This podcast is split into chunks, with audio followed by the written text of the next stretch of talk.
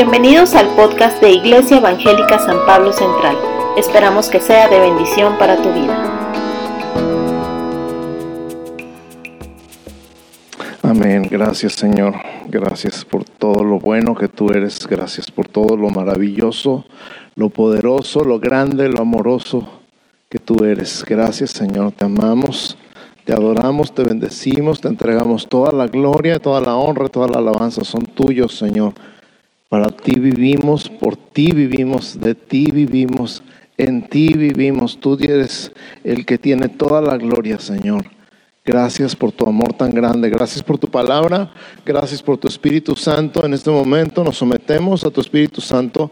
Nos sometemos a tu palabra y declaramos en el nombre de Jesús nuestros ojos y nuestros oídos físicos, mentales y espirituales, abiertos para recibir tu palabra, para creer tu palabra, para abrazar tu palabra, para vivir tu palabra, en el nombre de Jesús, en el nombre de Jesús, en el nombre de Jesús. Gracias Señor, gracias por tu palabra, gracias en el nombre de Cristo Jesús. Amén. Amén. Volta con tu vecino y dile que bien te ves hoy. Si no lo conoces, dile tu nombre y pregúntale el suyo. ¿Tienes alguien enfrente o atrás que no conoces? Pregúntale su nombre. Dile, hola, yo soy. Yo soy Daniel, por cierto, para los que no me conocen.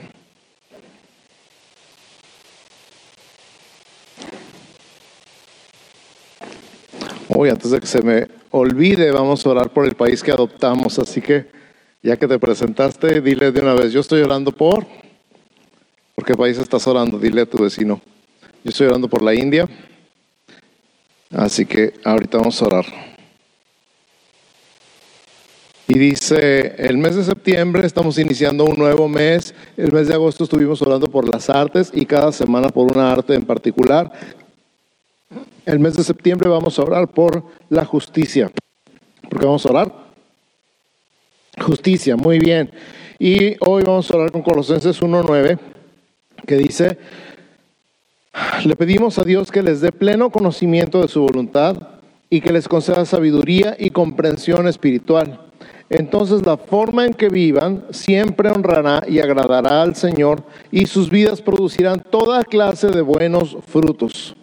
Y vamos a orar declarando esto en el nombre de Jesús. Declaramos que hay claridad para reconocer lo que es bueno. Extiende tus manos hacia el país por el que estás orando simbólicamente aunque no sepas si está al norte, al sur, al oriente, tú extiende tus manos, imagínate ese país en el mapa y di, declaro en el nombre de Jesús que en este país hay claridad para reconocer lo que es bueno. En todas las formas de gobierno, en todas las oficinas, en todos los juzgados, los tribunales, en los congresos, los parlamentos, declaro que hay claridad para reconocer lo que es bueno. Declaramos en el nombre de Jesús que la gente escoge lo bueno y lo correcto, porque una cosa es saber lo bueno y otra cosa es escoger lo bueno. Y declaramos que escogen lo bueno y lo correcto. Y declaramos en el nombre de Jesús que enseñan a sus hijos a reconocer lo bueno y lo correcto. En el nombre de Jesús. Amén. Amén. Ok, iniciamos un nuevo mes, iniciamos también una nueva serie. Qué bueno que están aquí el primer día de la serie. Me gusta mucho la idea de que estén aquí y que después, aunque vamos repitiendo y haciendo un breve resumen de cada capítulo, si tú quieres, de la serie, vamos a establecer los fundamentos de todo lo que vamos a ver en el mes de septiembre. Y nuestro tema general del mes de septiembre es reconociendo vientos de doctrina. Di conmigo, reconociendo vientos de doctrina. ¿Qué significa esto de reconocer vientos de doctrina? Bueno, hay muchas doctrinas, hay muchas enseñanzas y todo el mundo tiene su apoyo bíblico bien o mal, todo el mundo tiene su respaldo y algunos nada más está basada toda su doctrina en medio versículo. ¿Cómo sabemos si eso es correcto o incorrecto? De eso se va a tratar esta serie. Reconocer las enseñanzas de cada cosa que vemos o escuchamos en el YouTube, en el Spotify, en las redes sociales. Como decir, ah, esto ya sé por dónde va. Porque es importante para ti y para mí que no nos den gato por liebre, ¿verdad? ¿A quién le gusta que le den gato por liebre? ¿A quién ha comprado algo pirata que resulta que no servía? Nadie, qué bueno. Ahora sí, uno, dos, tres, cuatro. que a la mera hora ya que lo abres y lo sacas de la caja resulta que era una broma. Y, y, te dieron gato por liebre, te lo creíste, se lo compraste y oh desilusión. Y tristemente en la iglesia, en el cuerpo de Cristo, hay enseñanzas en las que las personas te dan gato por liebre y si no te fijas te llevan al baile. Y entonces acabas desilusionado, acabas decepcionado, acabas diciendo, no hombre, la iglesia puro. Y no es verdad, lo que pasa es que compraste un producto pirata. Pero el hecho de que haya productos piratas significa que hay productos originales. Amén. Entonces nomás hay que aprender a reconocer el original para no comprar el pirata. Y de eso se trata esta serie del mes de septiembre. El tema de vientos de doctrina está basado en un versículo que es Efesios 4:14. Piensa en los vientos, piensa en los barcos, los barcos de vela. En el tiempo que se escribió la carta a los Efesios no había motores, no había barcos de vapor, no había barcos que funcionaran con gasolina, que remaran, que se pudieran llevar en la dirección que tú quisieras, a la velocidad que tú quisieras. Estaban a la merced de los vientos. Tenían que ajustar las velas para que el barco llegara a donde ellos querían. Y si el viento era contrario, entonces mejor bajaban las velas y esperaban o empezaban a remar, dependiendo de la urgencia. El caso es que en esta idea de que el viento te pueda llevar a donde no quieres y por eso tienes que estar consciente en todo momento de dónde estás en el mapa y dónde estás en la brújula, dónde está el norte para que no te pierdas. En ese contexto está escrito el versículo 14 de Efesios 4. ¿Ya lo tienen ahí en su Biblia? Dice Efesios 4:14, gracias, para que ya no seamos niños fluctuantes, llevados por doquiera de todo viento de doctrina, por estratagemas de hombres que para engañar emplean con astucia las artimañas del error. Si tienes problema con alguna definición de alguna de estas palabras, márcala y buscan al diccionario saliendo de aquí porque no tenemos tanto tiempo. Esta es apenas la introducción. Dame un segundito.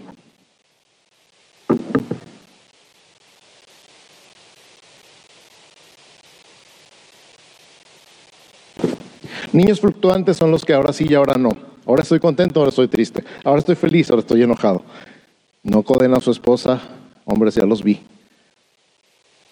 No se sabe nunca cómo van a estar. Van para acá y van para allá. Su estado de ánimo es cambiante y su opinión es cambiante. Normalmente esa es una señal de inmadurez. No coden a su esposo, señoras. Es una señal de inmadurez estar fluctuando, cambiando de opinión constantemente. Y dice, para que ya no seamos niños fluctuantes, llevados por doquiera de todo viento de doctrina. Entonces, hoy escucho esta enseñanza y me emociono y digo, ay, sí, ahora sí, esto es así. Y al, al, día siguiente, a la semana siguiente, escucho otra enseñanza que dice todo lo contrario y dice, ay, no, ya no es así, esos estaban mal, ahora estos están bien. Esto sí es.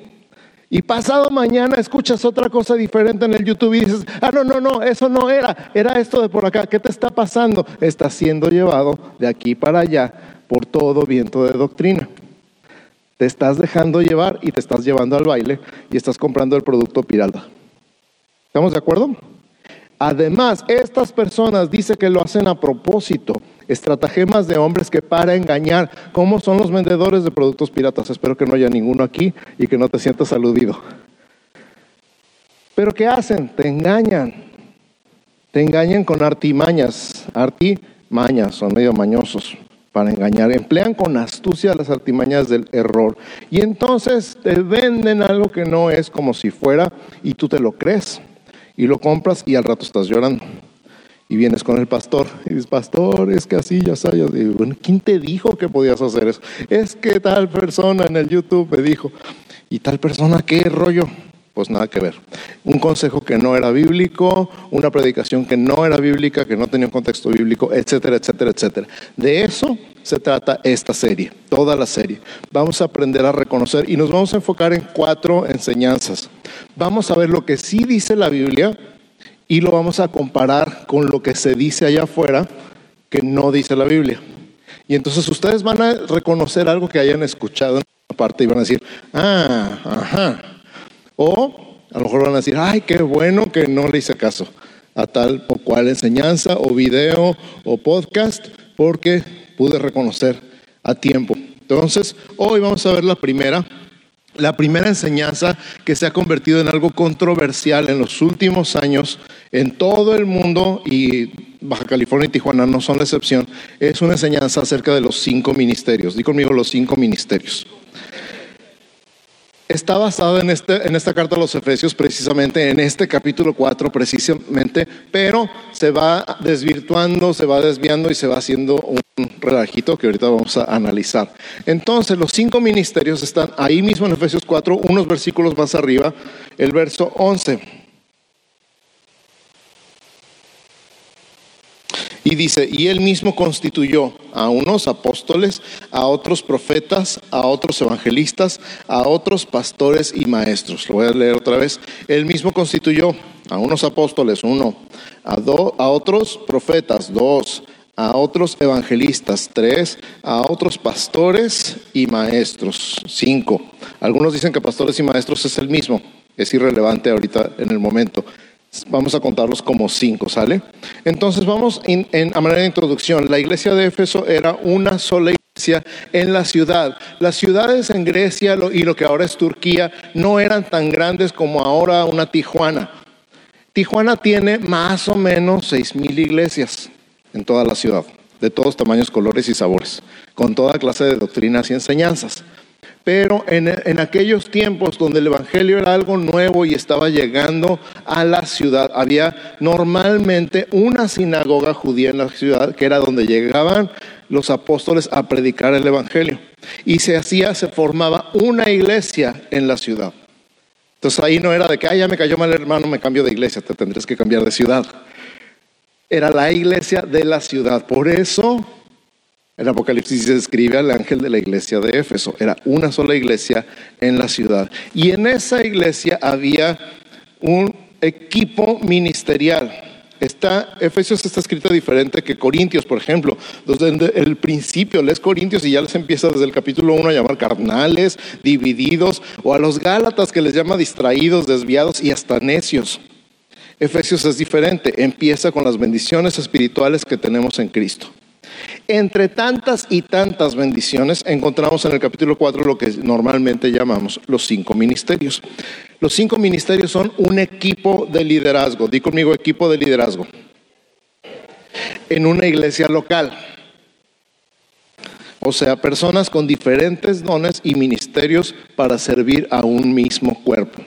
Personas con diferentes dones y ministerios para servir a un mismo cuerpo. Ya desde ahí ya puedes empezar a reconocer, bueno, si estás más involucrado en, cosas ah, cristianas fuera de aquí de la iglesia y has escuchado cosas como el apóstol fulano y el profeta mengano y el evangelista perengano, empiezas a entender un poquito de esto que estoy diciendo.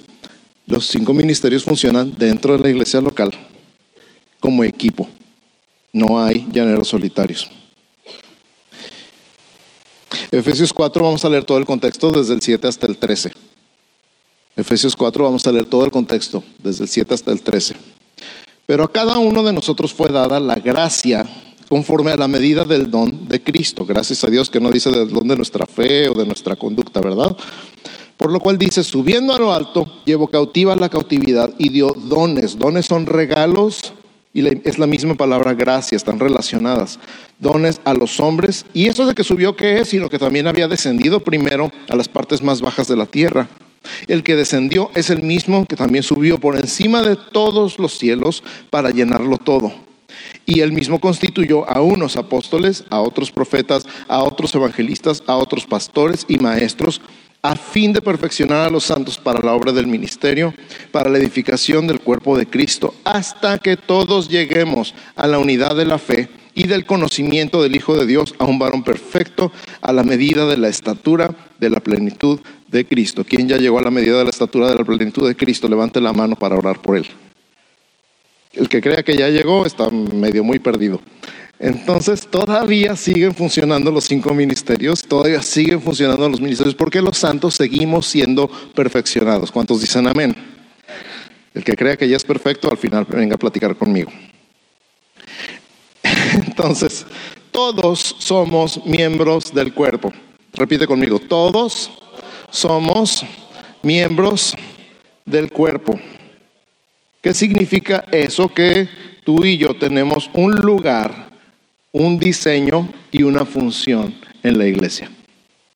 Que cada uno de nosotros, el, más nuevo, el recién llegado y el que tiene más años en la iglesia, el que no ha aprendido nada y el que ya ha tomado todas las clases y todos los cursos habidos y por haber, todos y cada uno de nosotros tenemos un lugar, un diseño y un propósito, una función en la iglesia local, eh, aquí en San Pablo y particularmente en Central. Tú estás aquí por una razón, Dios te puso aquí. Qué emocionante, ¿no? Entonces, hay muchos ministerios, puedes leer más de esto en 1 Corintios 12 y en Romanos 12, pero vamos a enfocarnos en estos cinco, definirlos un poquito más. De eso se trata nuestro mensaje. Así que número uno, apóstoles. Di conmigo, apóstoles. ¿Qué significa apóstol? La palabra griega literalmente apóstol significa o se traduce literalmente como delegado, mensajero o enviado. Una persona que se le da un mensaje escrito o verbal y se le manda a decirle a otra persona o a entregar el mensaje es automáticamente un apóstol. No tiene nada que ver con temas de dominio, de autoridad, de todo mundo hágame caso, de todo mundo se me somete. No tiene nada que ver. La definición de la palabra original es mensajero. Los apóstoles fueron enviados a predicar. ¿Quién los envió? Jesús. Fíjate cómo dice Lucas 6:13 y al mismo tiempo Marcos 3:14. Lucas 6:13, cuando era de día, Jesús estuvo orando toda la noche y cuando era de día llamó a sus discípulos y escogió a doce de ellos, a los cuales también llamó apóstoles. Este versículo está bien padre porque dice que escogió doce apóstoles de sus discípulos. Eso es importante para ti, para mí. Para ser apóstol primero hay que ser discípulo. Para ser apóstol primero hay que ser discípulo. La definición está en la Biblia misma, en eh, eh, ya me hice bolas. Marcos 3:14. Marcos 3:14 dice, estableció a doce para que estuviesen con él y para enviarlos a predicar. Para que estuviesen con él y para enviarlos a predicar. Estar con Jesús es la definición de discipulado. Y enviarlos a predicar es la definición de apostolado. Voy a repetir, estar con Jesús es la definición de discipulado. Y ser enviado a predicar es la definición de apostolado. Entonces los apóstoles son enviados a predicar. Por lo tanto, se me acaba el aire, perdón. No tengo COVID ni nada antes de que se espanten. Nadie se debería autonombrar apóstol ni buscar autoridad que no tiene. Aquí está el que no te lleven al baile. Nadie se debería autonombrar apóstol ni buscar autoridad que no tiene. Pues obviamente me estoy moviendo en, medio de la iglesia, ahora sí que la iglesia de la ciudad, con la alianza de pastores y con la alianza estatal. Y estoy teniendo muchos, muchos contactos con muchos pastores, ya no nada más de Tijuana, sino de muchas partes. Y escucho toda clase de cosas. Cuando alguien le digo, dame tu teléfono y apunto su teléfono y me dice, ponle apóstol fulano de tal, le dije, újale, ya estuvo que nunca te marqué. Pero ponle, y se fija que le ponga yo apóstol ahí en su nombre en el contacto, Dijo, no, gracias. Paso sin ver. ¿Y cuándo van a invitar a predicar a su iglesia al profeta fulano de tal? ¿Sabes cuándo lo voy a invitar? Nunca. ¿Por qué? Porque tiene que ponerse el título primero. Y es tan importante para él el título que ya se, en mi opinión, muy personal, y bueno, coincidimos todos los pastores de San Pablo, esas personas se autodescalifican porque están buscando una autoridad que no tienen. Entonces, este es el punto, nadie se debería autonombrar apóstol ni buscar una autoridad que no tiene. La autoridad del apóstol es principalmente espiritual y en segundo lugar es otorgada por el cuerpo de Cristo con el que colabora, no en otro lado donde nada que ver. Esto es muy importante y lo voy a repetir las cinco veces. No es título ni posición, es ministerio. Y ministerio significa servicio. Ministrar significa literalmente servir. Cualquier persona que está para ministrar está para servir. Cualquier persona que está buscando un ministerio está buscando un área de servicio. No está buscando un título, no está buscando una posición. Amén. Entonces, cuando tú veas así como que, ay, este hermano anda buscando dónde se acomoda, ten cuidado, porque eso es algo que está contaminando la iglesia. Número dos, profetas. Profeta, la palabra hebrea es naví, que significa vocero. ¿Has visto cuando alguien se para enfrente y habla de parte del presidente en una conferencia de prensa? Ese es un vocero. No, no es su propia voz lo que está dando, le está dando voz a un mensaje de una autoridad. Es un vocero. Hay vocero de la Casa Blanca, hay el vocero de la presidencia, hay el vocero de mil empresas, compañías, organizaciones. De todo tiene un vocero, personas especializadas en comunicaciones que son expertas en pararse delante de la gente y dar un mensaje claramente. Oh, di conmigo, oh. Un profeta es un vocero. ¿De quién? De Dios. Un profeta es un vocero de Dios. Le está dando voz al mensaje de Dios, a la palabra de Dios. Para eso trabaja. La palabra, dije, hebrea es naví, la palabra griega es profetes, que significa intérprete o vocero de Dios. Escucha en hebreo y en griego eh, ¿Dónde están estas palabras? Números 11:29 me encanta porque Moisés le respondió, ¿tienes tus celos por mí? Ojalá todo el pueblo de Jehová fuese profeta y que Jehová pusiera su espíritu sobre ellos. Me encanta este pensamiento. El contexto lo puedes leer con calma después. Pero Moisés le está diciendo a Josué, ojalá todo el pueblo fuese profeta. Ahí no hay celos, no hay competencia, no hay yo soy y tú no. Ahí no hay de tú, así le echas muchas ganas, a lo mejor un día llegas a ser como yo. nada. Moisés está diciendo, ojalá todo el pueblo fuese profeta, o sea, vocero de parte de Dios, y que sobre todo el pueblo estuviera el Espíritu de Dios. Es un tiempo de la ley, no había manera de que todo el mundo tuviera el Espíritu de Dios permanentemente. En ese capítulo en particular, 70 ancianos de Israel recibieron el Espíritu de Dios y comenzaron a profetizar, incluyendo dos que no se presentaron a la reunión, ahí en su casa que eran los que decía Josué, impídeles. Dice, no tengas celos por mí, ojalá todo el pueblo fuese profeta. Ahora, escúchalo en griego en Hechos 21, 10 y 11 permaneciendo nosotros ahí algunos días, descendió de Judea un profeta llamado Agabo, quien viniendo a vernos tomó el cinto de Pablo y atándose los pies y las manos dijo, esto dice el Espíritu Santo, así atarán los judíos en Jerusalén al varón de quien es este cinto y le entregarán en manos de los gentiles. Era una profecía que estaba hablando particularmente a Pablo. Era una palabra muy particular. Ahora tenemos que tener mucho cuidado con este tema de las palabras particulares, porque de repente nos emocionamos y decimos cosas que no son como si fuesen. Y no es en fe, es en la carne, es en emoción. Entonces, hay tres elementos clave en el Nuevo Testamento para la profecía. Tres elementos clave en el Nuevo Testamento para la profecía. Son tres filtros que tiene que pasar una palabra que una persona se acerque y te da. Si alguien te dice, tengo una palabra para ti de parte de Dios, tú vas a aplicar estos tres filtros. ¿Cuántos son? Tres. Muy bien. ¿Dónde están los tres? Están en 1 Corintios 14, 3. Si estás tomando notas, están en 1 Corintios 14, 3. Dice 1 Corintios 14, 3. Pero el que profetiza habla, habla a los hombres para edificación, exhortación y consolación edificación, exhortación y consolación. Ahora, ¿qué significa exhortación? Creo que edificación se entiende, ¿verdad? Creo que consolación se entiende. Exhortación de repente, como que ya no es una palabra que usemos en el español actual y de repente se desvirtúa. Me ha tocado escuchar a personas que dicen, ahora que lo vea este hermano, le voy a dar una exhortada.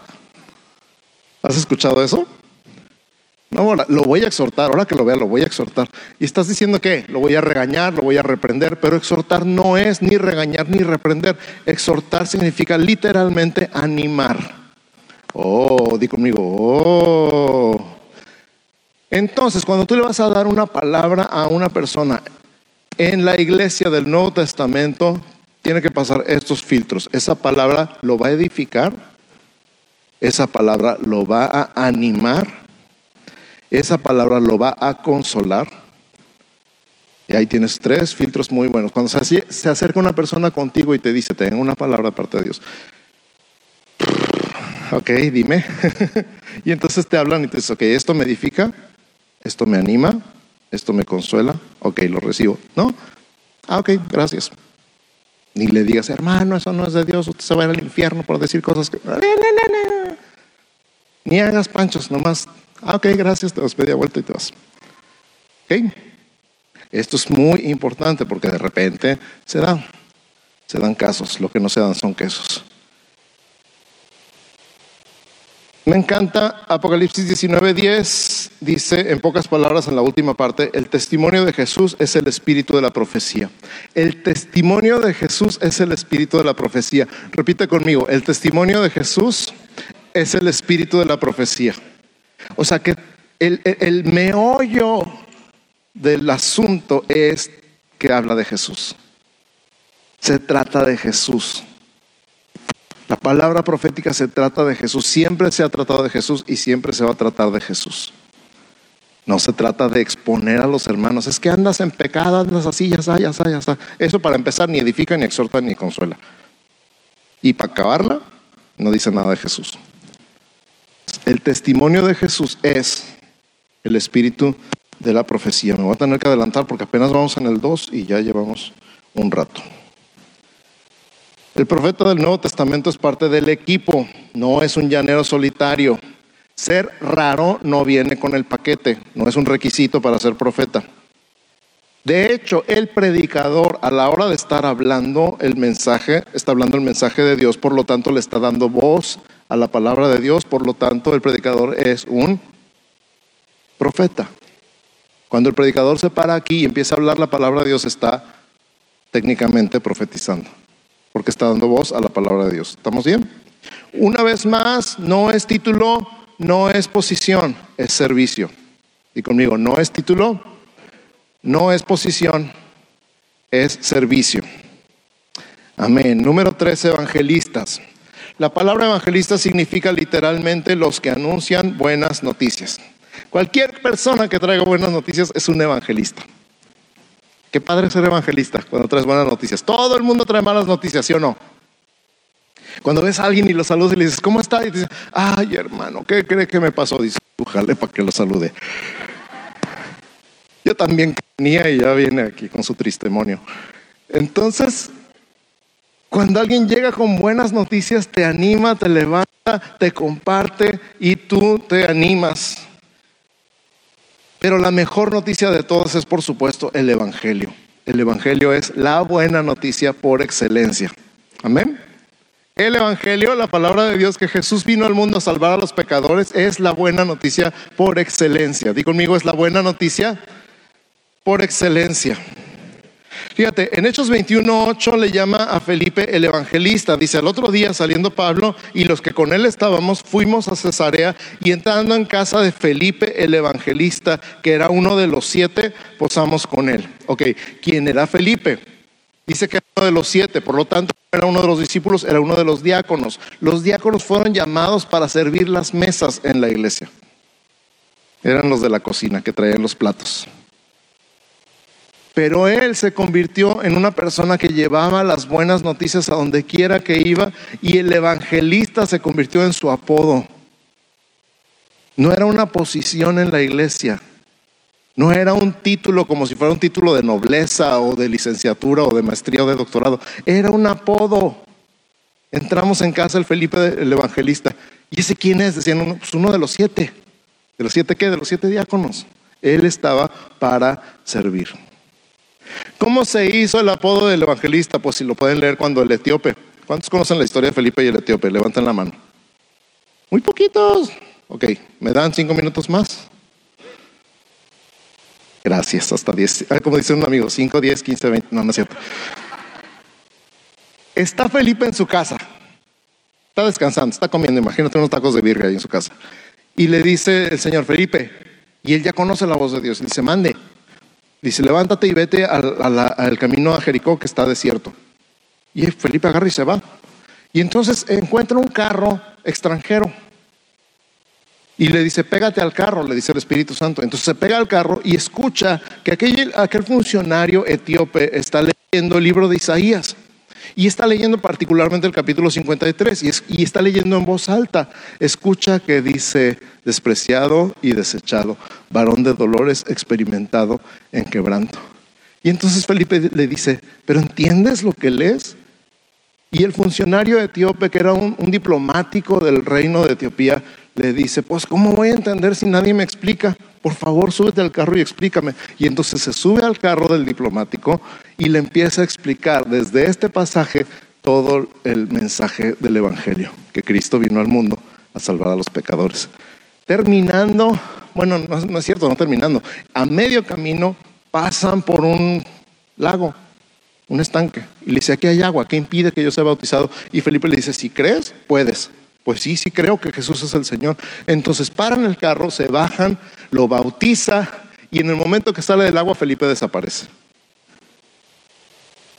Y el, etíope se queda solo. Imagínate salir del agua y encontrarte tú solo en el, en el lago. Ha haber sido algo impresionante. Pero dice que regresó feliz y contento a Etiopía, a su casa, con el mensaje del Evangelio. Felipe apareció, él tampoco supo cómo, en, el centro del pueblo de Samaria. Y lo siguiente que hace es empezar a anunciar el Evangelio. No podía evitarlo, no podía hacer otra cosa. Y por eso Felipe se ganó el apodo de el evangelista. Felipe el evangelista. Una vez más, todos los que anuncian el Evangelio donde quiera que van son evangelistas. No es título, no es posición, es servicio. Di conmigo, no es título, no es posición, es servicio. Estamos para servir. Número cuatro, pastores. ¿Estás tomando notas? Todas notas mentales, pastor. Al rato me voy a acordar de todo, sí, como no. Así se hacen los chismes. La palabra griega para pastor es poimen y literalmente significa pastor, como los de las ovejas. Ahora, Mucha gente ha escrito y dice que nos parecemos tanto a las ovejas que da pena. Somos medio tercos, medio miopes, medio cada quien por su lado. Nos tiene que andar arreando. ¿Te suena? Sí, estoy pensando en mis hijos. No, no, Piensa en ti. Juan 21, 16 dice, está hablando Jesús con Simón, le dice, volvió a decirle la segunda vez, Simón, hijo de Jonás, ¿me amas? Pedro le respondió, sí, Señor tú sabes que te amo. Le dijo, pastorea mis ovejas. Mis ovejas son sus ovejas, son las ovejas del Señor, no son las mías. Mi trabajo es pastorearlo y la razón por la que pastoreo estas ovejas es por amor de Jesús. Yo sé que no son mías, yo sé que son suyas y la única razón válida para pastorear es el amor a Jesús. Déjame contarte rápidamente, en Medio Oriente las ovejas se crían por la lana, no por la carne. O sea, se, tienen las mismas ovejas toda la vida y se llevan a trasquilar y se vende la lana.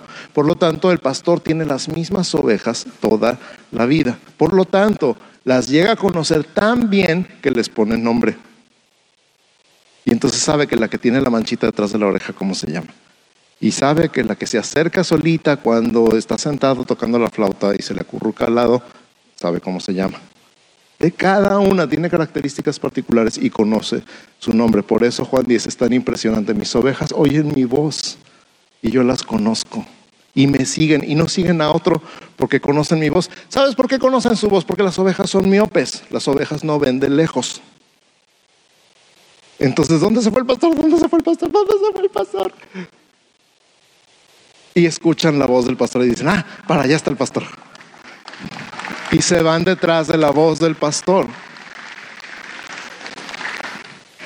Todavía Jesús dice, vamos a leerlo, Juan 10, 2 al 5 y 11 al 14. Mas el que entra por la puerta, el pastor de las ovejas es. A este abre el portero y las ovejas oyen su voz y a sus ovejas llama por nombre y las saca. Y cuando ha sacado afuera todas las propias, va delante de ellas. En todos lados el pastor va detrás de las ovejas. En Israel va delante porque las guía con su voz. Ya me perdí, ya ven. ¿Qué dije? Va delante de ellas, ¿verdad? Va delante de ellas y las ovejas le siguen porque conocen su voz. Mas al extraño no seguirán, sino huirán de él, porque no conocen la voz de los extraños. Y luego Jesús dice, yo soy el buen pastor.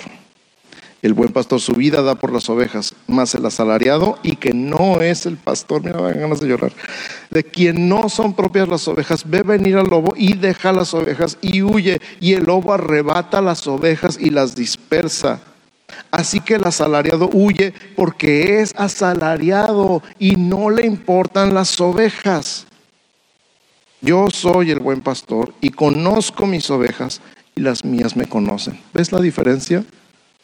¿Ves la diferencia? No es título, no es posición, es servicio. No es título, no es posición, es servicio.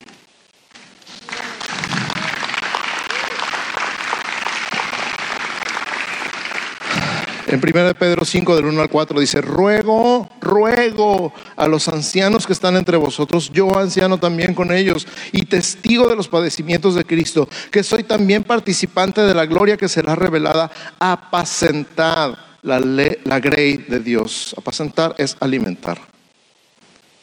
La grey de Dios que está entre vosotros, cuidando de ella, no por fuerza, sino voluntariamente, no por ganancia deshonesta, sino con ánimo pronto no como teniendo señorío sobre los que están a vuestro cuidado. Ay, Padre mío, que podamos recordar esto cada vez, sino siendo ejemplos de la grey.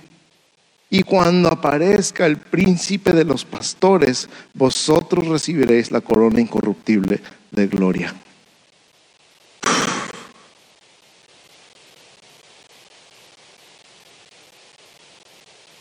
Otra vez de repente le digo a alguien, deme su teléfono, pásame sus datos. Soy el pastor fulano tal, póngale ahí pastor que mi trabajo me costó. Yo digo, mm, pues a mí no me costó. a mí el Señor me llamó y me llamó por todo lo que no soy, no por lo que sí soy.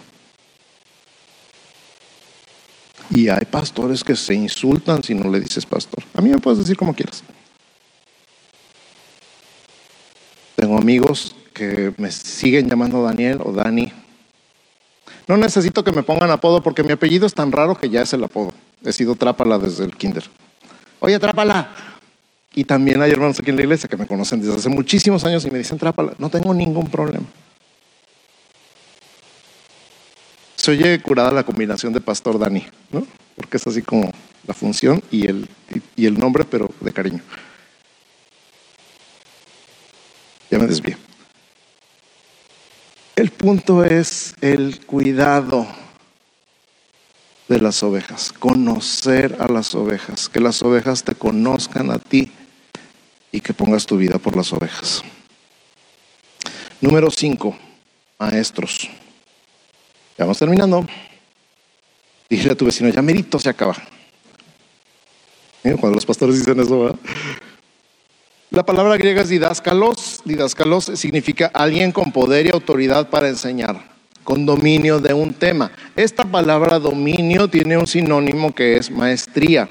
De ahí vienen las palabras maestría cuando estudias la maestría después de la licenciatura. O sea, te enfocas en un tema y lo dominas. Un maestro entonces es una persona que domina un tema y tiene poder y autoridad para enseñar. Hay personas que enseñan bien, padre, ¿sí o no? Hay personas que son maestros en toda la extensión de la palabra porque cada vez que tomas una clase con ellos, aprendes. Quién sabe cómo le hacen, pero aprendes. Gracias a Dios. Y qué padre cuando un predicador también es un maestro, porque te llevas algo para poner en práctica. No se conforma con la teoría, se lleva algo para la práctica, para la tarea. La pastora Rita es una maestra, ¿sí o no? Te da un mensaje, una predicación, te inspira, te anima. Otra vez de la profecía, ¿no? ¿Cuáles serán las tres? Eso, mero, mira qué padre. Te edifica, te anima y te consuela, pero además te enseña y te deja tarea. Ah, tarea, sí, tarea. Tarea es buena. Tarea es poner en práctica lo que aprendiste. Por cierto, de Jesús, dice Marcos 1:22, y se admiraban de su doctrina, porque les enseñaba como quien tiene autoridad y no como los escribas. Se admiraban de la doctrina de Jesús porque les enseñaba como quien tiene autoridad y no como los escribas. O sea que los escribas ni ellos estaban seguros de lo que decían. Ni siquiera ellos estaban seguros de lo que decían. Pero Jesús lo decía con tal autoridad, con tal poder, con tal seguridad, que la gente se animaba y se admiraba por su manera de enseñar. Por cierto, esta palabra doctrina significa enseñanza. La palabra es didascalia, que es lo mismo que didascalos, pero otra conjugación. La doctrina es didascalia, que significa literalmente enseñanza. En Tito 2.1, Pablo le encarga a Tito diciendo, tú habla lo que está de acuerdo con la sana doctrina. Esta combinación sana doctrina es sana enseñanza, una enseñanza que está de acuerdo con la palabra de Dios. La sana doctrina siempre va a ser una sana enseñanza. ¿Cuál es el problema con la sana enseñanza? Tú dime. ¿Sabes cuál es tu problema con la sana enseñanza? Cuando dices, ay, eso ya me lo sé. Dime algo nuevo. Dime algo que no haya oído nunca antes. Dime algo que no sepa. Ahí estás a punto de dar el paso en una falsa doctrina, enseñada por un falso maestro. Cuando te da comezón de escuchar algo nuevo que no hayas escuchado antes, estás en peligro. De hecho, de hecho, Segundo de Timoteo 4, del 1 al 4. Dice, te encarezco delante de Dios y del Señor Jesucristo que juzgará a los vivos y a los muertos en su manifestación y en su reino, que prediques la palabra, que instes a tiempo y fuera de tiempo, redarguye, reprende, exhorta con toda paciencia y doctrina, porque vendrá tiempo cuando no sufrirán la sana doctrina, o sea, ya chole con la gracia. Ya hablen de otra cosa. Eso ya me lo sé, lo han predicado veinte mil veces. No sufrirán la sana doctrina, sino que teniendo comezón de oír, escucha, se amontonarán maestros conforme a sus propias concupiscencias. O sea, van a buscar quien les diga lo que ellos quieren oír y apartarán de la verdad el oído y se volverán a las fábulas. Qué impresionante cuando decimos, ya me sé todo, todo lo que predican en la iglesia yo ya me lo sé. Voy a ir a buscar otra enseñanza en otro lado.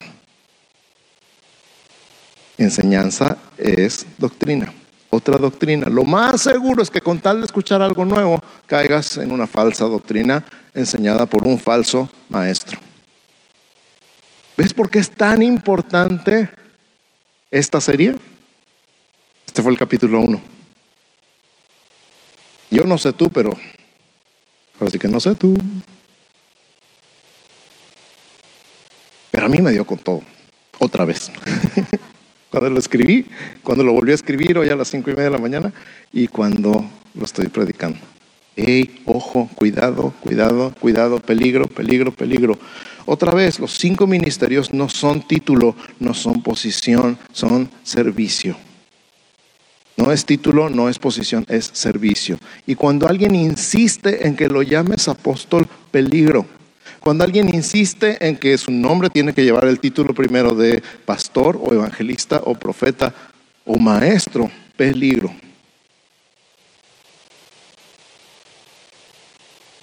Mi nombre es Daniel Trápala y estoy para ayudarte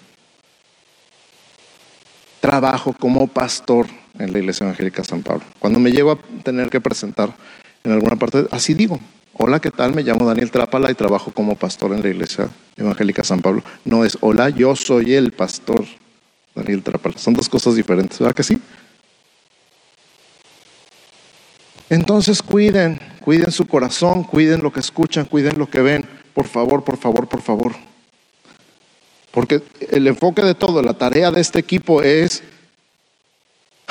la edificación del cuerpo de Cristo, perfeccionar a los santos. Todo lo que leímos ahí en Efesios 4, del 11 al 16. Que ya no seamos niños fluctuantes llevados por doquiera de todo viento de doctrina. Que toda la iglesia reciba su crecimiento en amor. Te voy a decir rápidamente algo que me encantó de Pablo. Esto lo he estado machacando en mi mente. Al principio Pablo se presenta en Colosenses 1.1. Pablo, apóstol de Jesucristo por la voluntad de Dios y el hermano Timoteo. Suena como lo que hemos estado platicando, ¿verdad? Después, en 1 Corintios 15.9 dice, porque yo soy el más pequeño de los apóstoles, que no soy digno de ser llamado apóstol porque perseguía la iglesia de Dios. Ya se le están bajando los humos. Para Romanos 1 dice Pablo, siervo de Jesucristo, llamado a ser apóstol, apartado para el Evangelio de Dios, ya se le bajó otro poquito. Para Filemón 1.1 dice Pablo, prisionero de Jesucristo, y el hermano Timoteo, al amado Filemón, colaborador nuestro. Ya se le olvidó lo de apóstol. Ya se le olvidó lo de apóstol. ¿Cuál es la enseñanza? Entre más maduras, menos importa el título. Entre más maduras, menos importa el título. Lo que importa es servir a Cristo. Por eso en San Pablo no hablamos de títulos, sino de servir.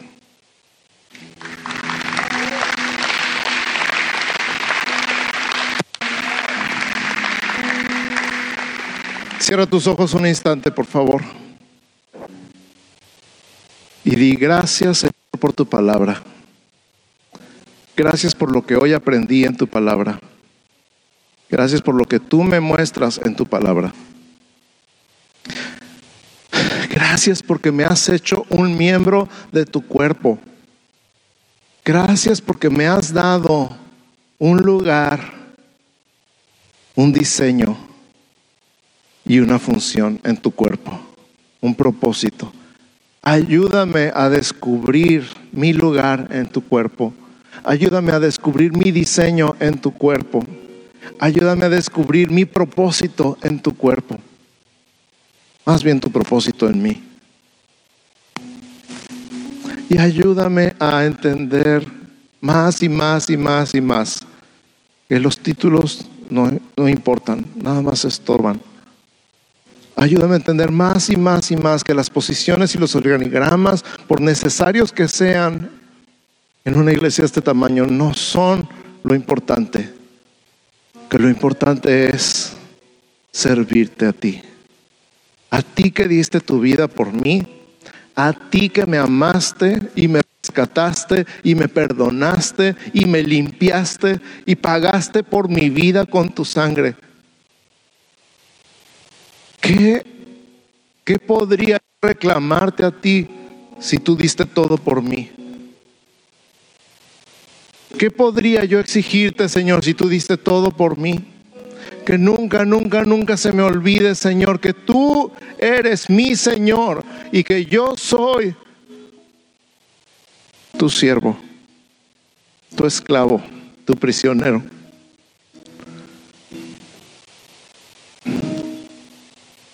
Que tú eres el que está sentado en el trono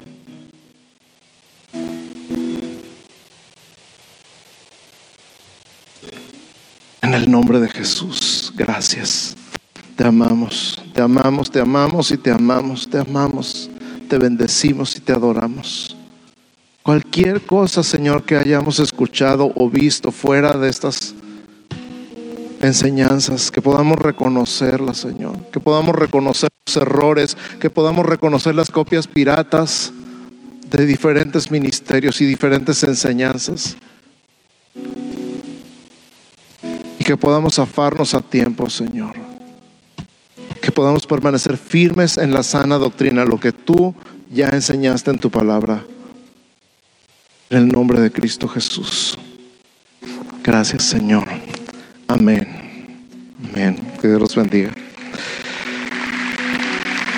Iglesia, que el Señor te bendiga y te guarde. Que el Señor haga resplandecer su rostro sobre ti y tenga de ti misericordia. Que el Señor alce sobre ti su rostro y ponga en ti paz. En el nombre de Jesús. Amén. Amén. Buenas tardes a todos.